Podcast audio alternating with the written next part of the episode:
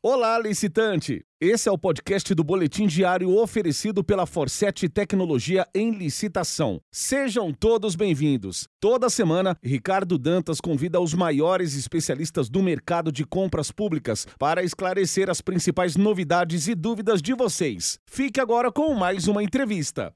Olá! No Boletim Diário de hoje, estamos recebendo mais uma vez o professor Paulo Teixeira, que é advogado, especialista em direito público com mais de 20 anos de experiência em compras públicas, já recebeu diversas premiações como pregoeiro e professor de diversos cursos voltados ao tema licitações públicas. E aqui eu deixo claro que também é o nosso grande amigo. Então, seja muito bem-vindo ao nosso quadro, o professor Paulo Teixeira. Olá, Ricardo. Uh, muito obrigado mais uma vez pelo convite de estar aqui junto à Forset para estar tratando com, com você e com todos aqueles que nos assistem sobre um assunto que uh, me é muito, muito comum no dia a dia, uh, que é tratar sobre licitações e contratos administrativos, né?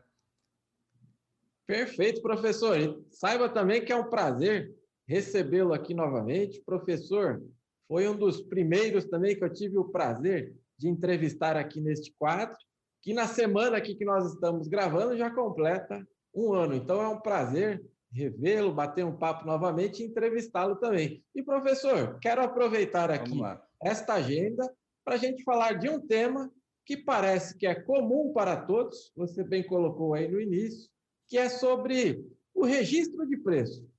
Ele é aparentemente comum a todos, mas eu vejo que ainda muitos licitantes têm dúvida sobre isso. Então vamos lá do início? Professor, afinal, o que é um registro de preço? Por favor. Ok. Bem, o, o registro de preço eu costumo sempre comparar o registro de preços a uma compra num supermercado. Você, quando a, é, adentra um supermercado, você pode andar pelos corredores e ali estão disponíveis, eh, digamos que produtos e serviços que você faz uso, a administração pública faz uso no seu dia a dia. Ela, mais cedo ou mais tarde, ela vai utilizar aqueles produtos. Por que, que eu faço essa comparação com o supermercado? Porque para eu entrar nesse supermercado e ver aqueles produtos que estão à minha disposição, eu não preciso ter dinheiro. Eu posso, então, visitar o supermercado sem ter dinheiro apenas observando os objetos e, digamos, serviços que estão ali à minha disposição. Para eu poder tirar algum produto da prateleira e colocar no meu carrinho, para isso eu preciso ter dinheiro. Então, qual é a analogia que eu faço com as compras no, no supermercado? Eu trato da seguinte forma: a administração ela pode licitar sem sequer ter previsão orçamentária. Ela não precisa ter reserva orçamentária, ela não precisa fazer bloqueios orçamentários para licitar aquele produto ou aquele serviço. Ela só precisará ter dinheiro no momento que ela for, de fato, fazer um pedido daquilo que foi registrado ah, junto ao fornecedor. Então, ela primeiro coloca um edital na rua, publica esse edital. Normalmente, os objetos são comuns e por isso, então, se acaba se utilizando mais o pregão. E uh, a administração, ao final da licitação, homologada essa licitação, ela assina não um contrato com a empresa, e sim uma ata de registro de preços, que nada mais é do que o estoque do fornecedor estará à disposição da administração, assim como o estoque do supermercado está à disposição da, dos seus clientes. Para eu, eu comprar algo daquele fornecedor, eu tenho que fazer um pedido de parte daquele quantitativo que eu estimei utilizar ao longo de 12 meses. A ata de registro de preço ela tem uma vigência atualmente de até 12 meses. Ela pode ter uma vigência de seis meses, podendo ser prorrogada por mais seis, mas nunca pode ultrapassar essa, esse prazo de 12 meses com a legislação que nós temos atualmente, certo? Então, a ata de registro de preços funciona mais ou menos assim: a administração licita tudo aquilo que ela sabe que irá utilizar ao longo de 12 meses, porém ela não tem duas informações muito precisas. Qual é o quantitativo que ela vai usar, por isso ela estima um quantitativo, e qual e quando é que esses produtos ou serviços serão utilizados. Ela sabe que vai usar, mas não sabe exatamente quando. Por isso ficam registrados por 12 meses e o fornecedor ficará ali à disposição da administração para uh, então atendê-la sempre que houver alguma demanda, certo? Basicamente é isso, o, a, a, o funcionamento de uma ata de registro de preço.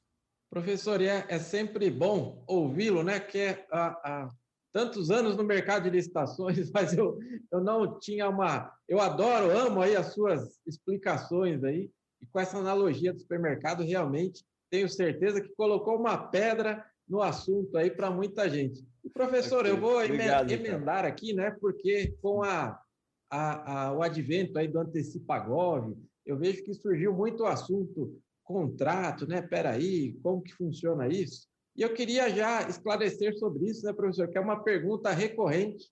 Nós recebemos várias aqui, inclusive, né? A ata de registro de preço, eu já posso considerar como um contrato? Por favor, professor. Esse é um erro, um, um, um conceito, na verdade, que errado que os fornecedores, em especial, têm com relação à ata de registro de preço. Muitos por desconhecimento total de como funciona a ata de registro de preço, certo? É interessante você comentar isso comigo, porque eu, eu recordo que anos atrás, o meu primeiro curso que eu ministrei foi para fornecedores. O primeiro curso de licitações que eu fiz foi voltado para fornecedores. E neste primeiro curso que eu, que eu ministrei, eu acabei revendo um grande amigo meu de infância, que a, a vida nos levou cada um para um, um lado, e eu acabei reencontrando ele naquele curso. Ao final do curso, ele veio me perguntar justamente isso que você comentou. Ele havia assinado um contrato, segundo ele, uh, para fornecimento de material gráfico. Ele comprou equipamento, só, é, só para vocês terem uma ideia, ele, ele vendeu, ele participou de uma licitação para capas de processo num órgão da Justiça Federal ele uh, comprou maquinário específico para fazer dobradura, para fazer plastificação, para fazer a impressão. Ele gastou uma fortuna para poder atender a administração. E já faziam três meses que ele havia contratado e a administração não tinha pedido nada para ele. E aí eu fiz essa pergunta: mas você assinou foi um contrato ou você assinou uma ata de registro de preço? Porque ata de registro de preço não tem nada a ver com contrato a ata ela não gera obrigações e direitos recíprocos. O fornecedor tem a obrigação de fornecer para a administração, porém, sempre que ela e se ela demandar algo para ele. Ou seja, a administração não tem obrigação de comprar aquilo. Gera apenas uma mera expectativa de fornecimento. Já o fornecedor, quando solicitado algum quantitativo dessa ata para ele, ele sim tem obrigação de fornecer. Já o contrato, que seria aquilo que decorreu dessa ata, por exemplo, eu tenho uma ata de 400 unidades por ano, e aí o, o a administração solicitou 100 unidades para esse fornecedor aquelas 100 unidades, isso passa a ser um contrato, porque agora a administração tem a obrigação de comprar aquilo dele e ele a obrigação de vender. Então, tudo que decorre, o que é pedido decorrente da ata, isto é um contrato. Por isso, não se confunde ata com contrato. Tanto é que a ata, hoje, pela nossa legislação, ela não pode ser prorrogada até 60 meses, conforme de acordo com, com, mesmo com, de acordo com o objeto da ata, mesmo que ele se torne de repente de natureza contínua, ele não pode ser prorrogado além de 60 meses, porque é uma ata, não é um contrato, e a ata hoje também não admite ser é, aditivada em 25%, como acontece com os contratos. Portanto, ata não se confunde com contrato. Contrato é decorrente da ata, são aquisições decorrentes dela, certo? E a ata é apenas um documento que ele é vinculativo e obrigacional. por parte do fornecedor com a administração. Basicamente é isso. Eu quero falar aí de um tema que realmente surge aí muita, muita dúvida, que é com relação à carona, né, professor? Você poderia explicar aí para nós o que é uma carona na ata de registro de preços, por favor? Claro. É, Ricardo, a ata de registro preço ela possui é, vários atores. O órgão gerenciador, que é aquele órgão que realiza a licitação, o órgão participante, que se aproveita do edital do órgão gerenciador para agregar os seus quantitativos nesse mesmo edital. Com isso, o edital uh, passa a ter um mesmo objeto com quantitativos maiores. Isso, para a administração pública, é salutar, porque acaba é, aumentando a, a, a demanda e, com o aumento da demanda, reduz o preço, né? gera uma economia uh, em escala. Uh, o órgão uh, carona, ou dito na, na lei como órgão não participante, é aquele órgão que entra com um pedido para o órgão gerenciador para se aproveitar daquela mesma ata, porém depois que a licitação já foi homologada. Logo depois que essa ata foi assinada, pelo órgão gerenciador com os fornecedor, fornecedor ou os fornecedores que arremataram aquela licitação, um órgão carona ele faz um pedido de adesão àquela ata de registro de preço. Só que para esse órgão entrar com um pedido de adesão àquela ata de registro de preço, algumas informações precisam ser, uh, algumas observações precisam ser feitas. Primeiro, para que um órgão possa aderir àquela ata de registro de preço, o edital tem que permitir essa adesão. O edital tem que ser claro com a permissão da adesão. O órgão ah, carona ou órgão não participante, para ele pedir algum quantitativo para o órgão gerenciador, esse quantitativo não pode ser superior ao que o edital estabeleceu.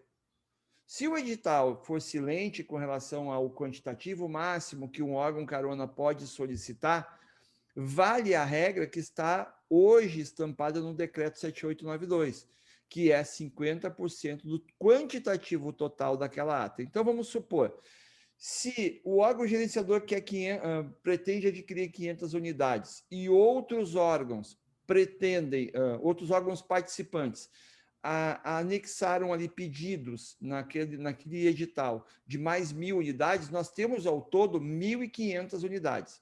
Isso significa dizer que, pela regra do decreto, cada carona pode pedir no máximo 750 unidades, ou seja, 50% dessa ata. Porém, o edital pode estabelecer outro quantitativo menor, nunca maior. Então, ele pode estabelecer, olha, o órgão carona poderá pedir até 500 unidades, até 200 unidades, 300 unidades, ele vai estabelecer essa regra lá. Paulo, mas quantos caronas, órgãos caronas, isso pode, uh, esse, essa ata pode admitir? O quantitativo de caronas não é um, pouco importa nesse caso. O que importa é o quantitativo de objetos que esse carona vai, esses caronas vão pedir, que não pode passar do dobro do total da ata. Salvo no, no caso das compras nacionais, em especial essa agora voltadas para para atender as demandas uh, de combate à Covid-19, essas compras nacionais podem uh, ser somados até cinco vezes o total dessa ata, certo? Mas aí a grande pergunta do fornecedor é: como é que eu faço para que os outros órgãos fiquem sabendo que é possível aderir essa ata para que eu consiga ven ven vender não só para o órgão gerenciador para o participante, mas eu também quero vender para outros se tornarem caronas. E aí o que muita gente faz, isso não é de agora, é fazer, por exemplo, catálogos de produtos. Não sei se você consegue ver aí, Ricardo. É um Sim, catálogo de registro de preço.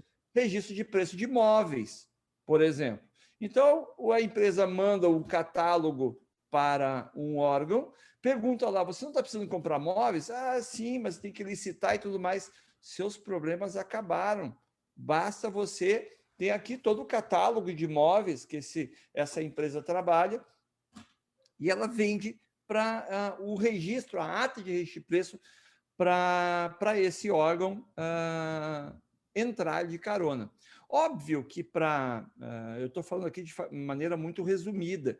O órgão carona, para poder pedir adesão à ata, ele tem que comprovar no seu processo a sua necessidade de compra, ele tem que trazer uma pesquisa de preços que ele realizou e a comprovação de que a adesão àquela ata de registro de preço é mais vantajosa do que os preços que estão sendo praticados no mercado. Dessa forma, o órgão carona consegue agilizar a sua compra.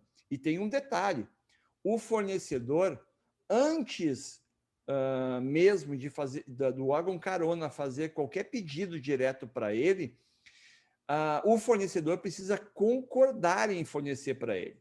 Porque, de repente, se o, o preço que já está registrado naquela ata, ele subiu demais, o fornecedor está com uma margem de lucro muito pequena, e não suporta mais fornecer e se vê na obrigação ainda de vender para a administração, porque ele tem compromisso com o órgão gerenciador e os participantes, ele pode simplesmente dizer, olha, para o carona eu não vendo.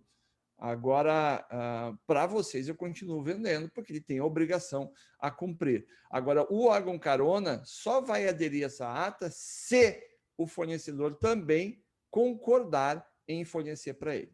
Ok? Perfeito, professor. Mais do que explicado para todos aí. Professor, sensacional a dica que você deu aí, referente aí a, a, a este catálogo, uma grande dica de negócio, né? acho que fique bem, bem claro isso, né? É, gente... é, eu, eu coloquei aqui catálogo, né? Mas hoje em dia as empresas mandam mala direta por e-mail e tudo mais, né? Aquela visita do fornecedor à administração, até em tempos de pandemia, é algo que não existe. Exato. Mas, de alguma forma, ele divulga isso, ele manda um e-mail. Tem, uh, tem fornecedores, por exemplo, que colocam no seu próprio site lá um, um linkzinho, lá uma, uma abinha, e ele diz assim: consulte aqui nossos preços registrados. E aí você entra no site da empresa, ele vendeu, tem ata de registro de preço uh, firmada aí no Brasil inteiro. Né? Então... Eu, eu sempre bato na, na tecla, professor, nos workshops, né? Nos, nas nossas capacitações, né? Você participa de licitações ou você faz parte delas, né? Então, é. eu vejo aí, você mostrou um exemplo de uma empresa que faz parte da, de todo o processo. Ele vai atrás do órgão público também, né? Não fica só no, no passivo, né, professor? É. Ele, ele demonstra que tem preço vantajoso, né? E uh, a administração nota que o produto é de boa qualidade, e aí é que é a grande sacada do carona. Porque assim, o órgão participante, o órgão gerenciador, eles não têm noção do que é que eles vão comprar no futuro, né? É, eles rezam que seja um produto de boa qualidade. Agora, o carona, ele não pede adesão à ata de registro de preço de produto de baixa qualidade. O carona que faz isso, o cara é um incompetente nato. Porque o carona, ele só pega carona na ata que realmente para ele é vantajosa, seja com relação ao preço, seja com relação até mesmo à marca do produto, né? A gente sabe que existem nas mais diversas áreas produtos de boa qualidade e de péssima qualidade. A gente sabe até dizer quais são as, as marcas que são boas as que são ruins. Então, por que, que eu vou pedir adesão a uma ata de um produto que eu sei que é ruim? Né? A única desvantagem do carona quando pede, aliás, é a única mesmo desvantagem do carona quando ele pede adesão a uma ata, é que ele não pode mexer no objeto. Né? Como diz o professor Jacobi, carona não tem direito de mexer no volume do rádio. né? Então, é, carona não mexe em nada, carona é carona. Né? A gente pega na escola, a gente vai parar. É isso aí. Perfeito. Professor, me sinto aqui na, na obrigação a, a gente fala aqui muito de empreendedorismo, negócio. E aí, eu preciso, eu, eu assisti aqui essa entrevista e eu preciso dessa assessoria, dessa consultoria. Espera aí, eu quero fazer isso aqui na, na minha empresa. Eu sou um gestor público, estou aqui acompanhando, eu preciso de acompanhamento com relação a isso também. como eu faço para entrar em contato com o professor Paulo? Por favor, o espaço é seu, professor. Ok. É, bem, é, eu, eu atuo na área, eu não, né? Nós, da Mérito, uh, Capacitações e Consultoria, a gente atua na área de licitações e de contratos administrativos, e a gente, além da capacitação nessa área, tanto para órgãos públicos, mas também para fornecedores que visam é, obter êxito na, na, nas contratações públicas, nas compras públicas, a gente também presta consultoria, não só para órgãos, mas em especial para fornecedores, né? onde nós ah, cuidamos desde a parte inicial da licitação, da, da participação do, do, da, da, licitação, até mesmo durante a gente faz todo o gerenciamento dos contratos, da execução dos contratos, defesa de sanções administrativas. Então, ah, nós aqui na Mérito a gente respira licitações e contratos. E para entrar em contato com a gente, é, basta entrar no nosso site, que está o linkzinho está está aí na nossa, na nossa imagem. Uh, os telefones da, da Mérito também estão aí, a gente atende pelo WhatsApp também. Uh, enfim, é só entrar em contato com a gente aí, que vai ser um prazer atendê-los da melhor forma possível. Com certeza, e não deixem de acompanhar também a agenda da, da Mérito aí com os treinamentos referentes aí à nova lei de licitações, né? Todos Exato, nós, a partir de maio agora a gente já tem capacitação, né, professor? Isso, a partir de maio agora a gente já tem os cursos já voltados à nova lei de, de licitações que uh, certamente é de interesse uh, não só dos fornecedores, mas também dos servidores. Perfeito. Professor, em nome de toda a família Forset, eu agradeço mais uma vez a sua vinda aqui ao nosso quadro. Tenho certeza que em breve você voltará aqui com novos temas também, novos treinamentos. É sempre um prazer falar com você, ou melhor, ouvi-lo, é sempre muito bom. E eu queria aqui quebrar o protocolo e terminar de uma maneira diferente. Eu vi que você está com uma linda caneca aí, então eu vou propor aqui um brinde. E com a vinda okay. do professor Paulo Teixeira, reforçamos aqui o compromisso de que licitação é o nosso negócio. Muito obrigado, viu, professor? Este foi o podcast do Boletim Diário disponível no Spotify, Google e Apple Podcasts, Castbox e no seu agregador de podcasts preferido. Não deixe de seguir licitaforsete em todas as redes sociais e acessar www.elicitação.com.br para começar a vender ao governo com a gente.